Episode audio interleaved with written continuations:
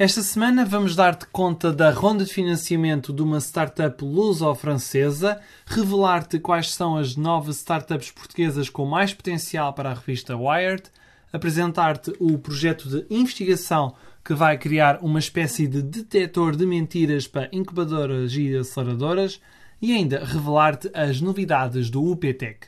Olá, sou Diogo Ferreira Nunes e estás a ouvir o Série A, o podcast onde se fala das startups em Portugal.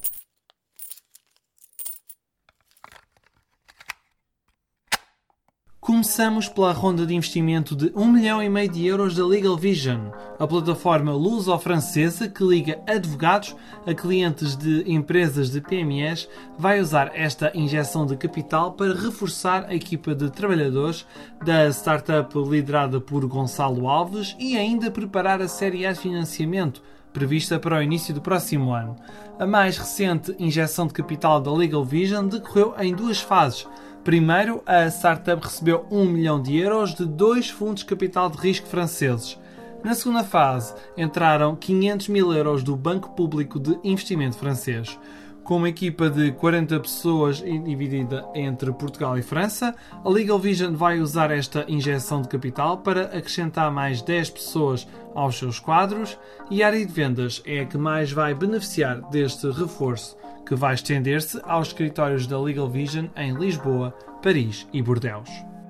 A revista Wired voltou a escolher as melhores startups de Portugal. A publicação britânica escolheu empresas de Lisboa e do Porto de várias áreas. Na lista é possível encontrar a tecnologia de efeitos sonoros da Sound Particles, o pacote de serviços para cães da Barkin, o sistema de inteligência artificial da Define Crowd, a entrega de refeições caseiras da Tasty, o sistema de fisioterapia da Sword Elf, os sapatos cheios de combinações da Dandy, os colchões da Koala Rest, a tecnologia para as fábricas da Eptasense e ainda o software de produtividade da Attentive. O artigo da Wired dá ainda destaque ao Hub Criativo do Beato, o megapolo empreendedor que vai ser inaugurado entre o final deste ano e o início de 2020 e que terá cerca de 35 mil metros quadrados. As incubadoras e aceleradoras de startups vão ter uma espécie de detector de mentiras até o final de 2021. Este vai ser o resultado de um projeto de investigação chamado MISC Risk e que está a ser desenvolvido a partir da Universidade do Porto. Recebeu uma bolsa de 200 mil euros da Fundação para a Ciência e a Tecnologia. Este projeto pretende acabar com as falsas informações prestadas por alguns fazedores para conseguirem investimento. No mundo do empreendedorismo, por vezes, estes comportamentos são vistos como aceitáveis.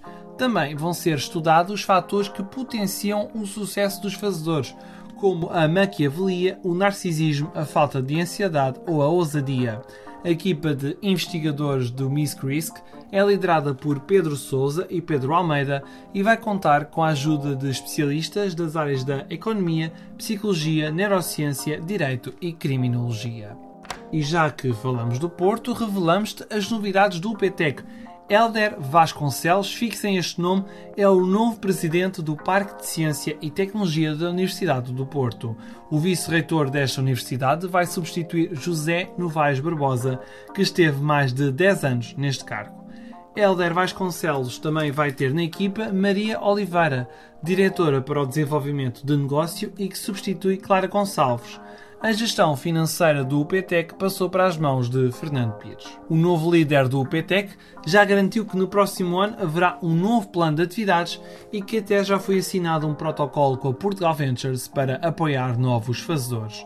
O UPTEC é um dos principais polos de empreendedorismo do norte do país Desde 2007 já apoiou mais de 550 projetos e criou 2.700 postos de trabalho. Nota final para o Prémio João Vasconcelos. Terminam no sábado, dia 31 de agosto, as inscrições para o prémio que homenageia o fundador da Startup Lisboa.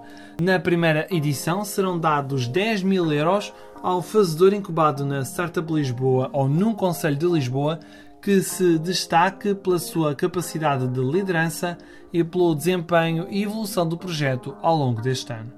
As inscrições para o Prémio João Vasconcelos são feitas através do site da Startup Lisboa. E esta foi mais uma edição do Série A. Podes ouvir todos os episódios e subscrever este podcast no Spotify e nos principais agregadores de podcasts.